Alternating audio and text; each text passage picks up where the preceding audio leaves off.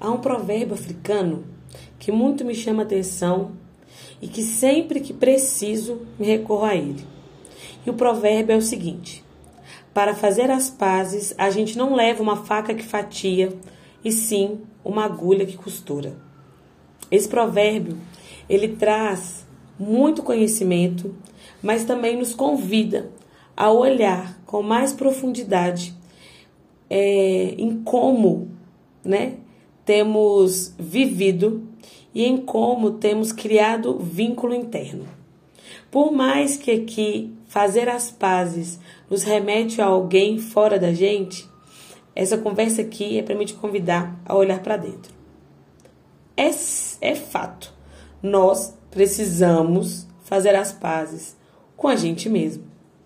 A gente ainda se critica, se condena, se julga, a gente ainda esconde partes nossas que de alguma forma ou por algum motivo acreditamos que não é boa o suficiente para ser vista. Então, se só por hoje você tivesse a oportunidade de fazer as pazes com tudo que você é, com tudo que você já fez, com tudo que você traz, você pensaria em levar, levar uma agulha que costura tudo isso?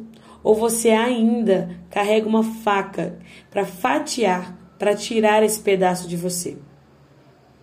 Em África, tudo que é relacionado a gente importa.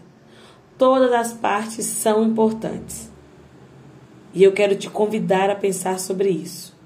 Você ainda está se fatiando ou você já está se costurando? Vamos pensar juntas? Vamos pensar sobre isso?